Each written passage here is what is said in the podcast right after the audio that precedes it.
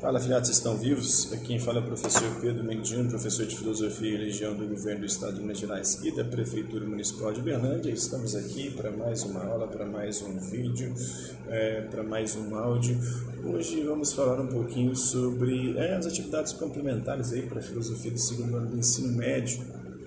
É, algumas questões aí relacionadas à história da filosofia vamos à questão 101 do Enem de 2017, uma conversação de tal natureza transforma o ouvinte, né, o contato de Sócrates paralisa e embaraça. Leva a refletir sobre si mesmo, imprimir a atenção a direção em comum.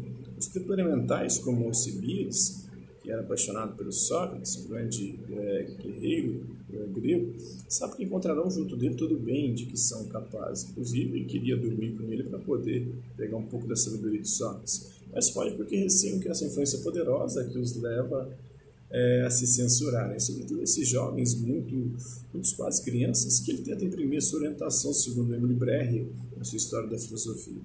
O texto evidencia características do modo de vida socrático, que se baseava no que? Na contemplação da tradição mítica, na sustentação do método dialético, né? na relativização do ser verdadeiro, ele questiona os sofistas por isso, na valorização da argumentação retórica, ele questiona os sofistas por isso investigação dos fundamentos da natureza não, ele volta-se para o ser humano, é o período antropológico da filosofia. Questão 102 aí da Unicisal de 2011, na Grécia Antiga, o filósofo Sócrates ele ficou famoso por interpelar os transeuntes e fazer perguntas aos que se achavam conhecedores de determinado assunto.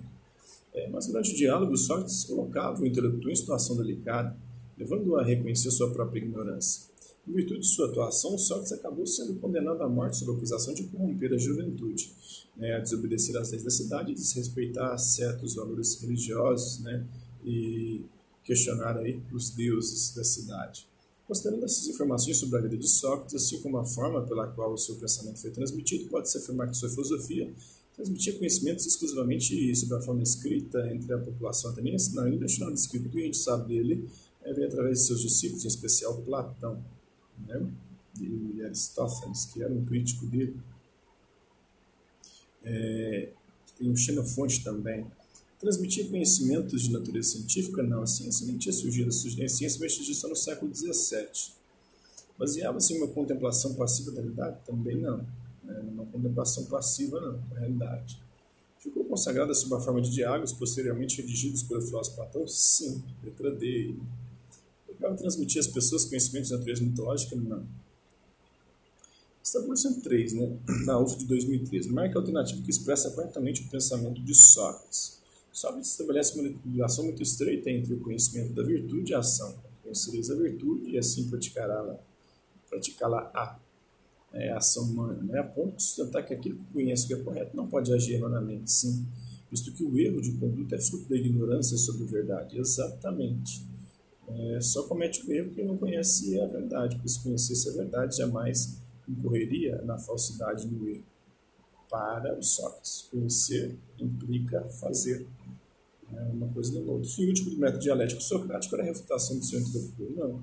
É levar ao conhecimento de si mesmo a verdade que habita dentro de nós. Se sendo legítimo afirmar que o reconhecimento da própria ignorância equivale à constatação de que a verdade é relativa a cada indivíduo. Essa é coisa dos sofistas. Só que é considerado um divisor de águas da filosofia graças à sua teoria ética sobre a imobilidade do ser. Não, quem falou sobre isso foi o Parmênides. Mas sua missão sempre foi a investigação um fundamento absoluto da moral.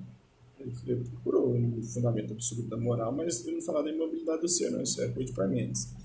Só que se fazia uso de um método refutativo de investigação, que significa que seu principal intento é levar o intelectual à contradição. Sim, independentemente se o último estivesse ou não com a razão. Não uma contradição. Se tivesse com razão, ele não entraria em contradição. Questão 104, né, do Enem de 2015. Transílico estava impaciente porque Sócrates e seus amigos presumiam que a justiça era algo real e importante. Trasímaco negava isso. E, se entender, as pessoas acreditavam no certo e no errado apenas por terem sido ensinadas a obedecer às regras da sua sociedade. No entanto, essas regras não passavam de invenções humanas, segundo James Richards, na sua obra Problemas de Filosofia. O sofista Trasímaco, o personagem imortalizado no diálogo A República de Platão, ele sustentava que a correlação entre justiça e ética é resultado de que verdades objetivas com fundamento anterior aos interesses sociais, não. Há mandamentos divinos inquestionáveis legados das tradições antigas, não. Convenções sociais resultantes de interesses humanos contingentes. Exatamente, é o que está falando aqui, né? parte de relações humanas, ou seja, de convenções sociais resultantes de interesses humanos contingentes, não universais e necessários. Sentimentos experimentais diante de determinadas atitudes humanas? Não. Determinações biológicas impregnadas na natureza humana? Também não. Questão número 105. Ah, leia o trecho a seguir. É quase impossível que nossos juízos sejam tão puros e tão sólidos como teriam sido é, se tivéssemos tido inteiro uso de nossa razão desde a hora do nosso nascimento e se tivéssemos sido conduzidos sempre por elas. Né? Isso é o René Descartes seu discurso primeiro. Né? A razão cartesiana inaugurou na modernidade uma forma de pensar a partir de uma linguagem racionalista inspirada em modelos matemáticos. É, esse modelo racional pretendia servir como guia para o conhecimento da realidade. Sob o método cartesiano, é correto afirmar o quê? Tem sua formulação mais bem acabada na crítica da razão pura? Não, isso aqui é coisa, essa obra do Kant. Consistia em colocar o mundo, a realidade, entre parênteses, operando assim é, em uma redução fenomenológica, isso é coisa do Russell na fenomenologia. Primeiramente combatido pelos filósofos contemporâneos de Descartes, não tendo assim exercido influência em nenhuma geração, é, em nenhuma geração posterior, exerce muita influência, exerce até hoje. Consistia em duvidar de tudo e, a partir da dúvida, reconduzir o pensamento à possibilidade da realidade, processo que se sintetiza na frase penso, logo existe, sem dúvida de tudo, até que chegou uma certeza indubitável. Né? Tem uma coisa que não tem como eu duvidar. Duvidando, eu estou pensando, penso, logo existo. Com sua operação filosófica denominada dúvida metódica, René Descartes acabou instituindo um paradigma filosófico que foi identificado como racionalismo. Em oposição ao racionalismo cartesiano, alguns filósofos britânicos desenvolveram a filosofia empirista que consistia em quê? Em tomar como premissa principal para o conhecimento a faculdade da razão, não, a experiência, não a razão, a partir da qual o mundo se torna inteligível. Negar a importância dos dados empíricos, não. Afirmar a importância dos dados empíricos tomar como premissa principal para o conhecimento os dados da realidade sensível, isto é, os dados empíricos, materiais. Sim, letra C. Né? Não ter um método filosófico racional, na área racional, baseado na experiência, na área racionalismo. Defender politicamente o império inglês contra as investidas dos intelectuais de outros países, não. 107. Na dúvida, é uma atitude que contribui da Unicamp 2014 para o surgimento do pensamento filosófico moderno este comportamento, na verdade, é atingido através da supressão provisória de todo conhecimento, que passa a ser considerado como mera opinião. A dúvida metódica aguça o espírito crítico próprio da filosofia. É, isso está na introdução à filosofia do Gerd Einbornheim. A partir do texto, é correto afirmar que a filosofia estabelece que opinião, conhecimento e verdade são conceitos equivalentes? Não. Se existe opinião particular, conhecimento aspira à universalidade, e a verdade é, é aquilo que o conhecimento aspira. São coisas diferentes. A dúvida é necessária para o pensamento filosófico por ser espontâneo e dispensar rigor metodológico? Não. É necessário para o pensamento filosófico, mas não é espontânea e não dispensa o rigor metodológico, pelo contrário. O espírito crítico é uma característica da filosofia e surge quando opiniões e verdades são coincidentes. Não. Opinião e verdade sempre são coisas distintas. Doxa e episteme, né? Na verdade, não. A verdade é letéia. Doxa é letéia.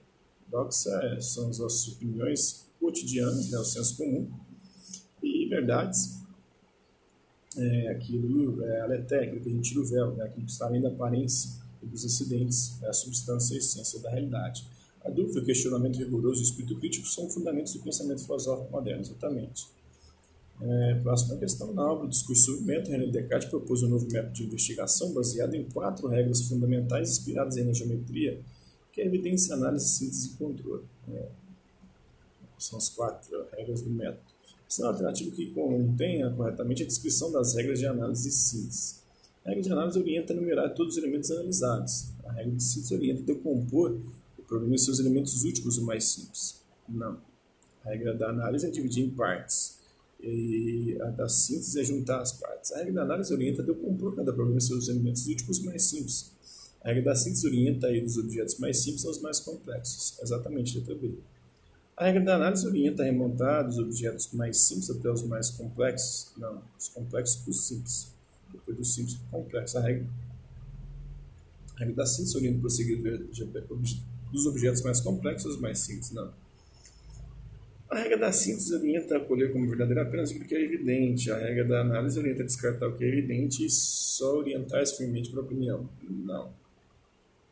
O iluminismo é uma filosofia que deixou marcas profundas na sociedade ocidental. Atualmente, inclusive, podemos verificar a influência do iluminismo em fatos como Criação de Constituição, não, isso sempre já existia no mundo antigo, elaboração de leis escritas também já existia no mundo antigo, surgimento do parlamento já existia no mundo antigo, a instituição dos três poderes, Montesquieu, ali no iluminismo, né?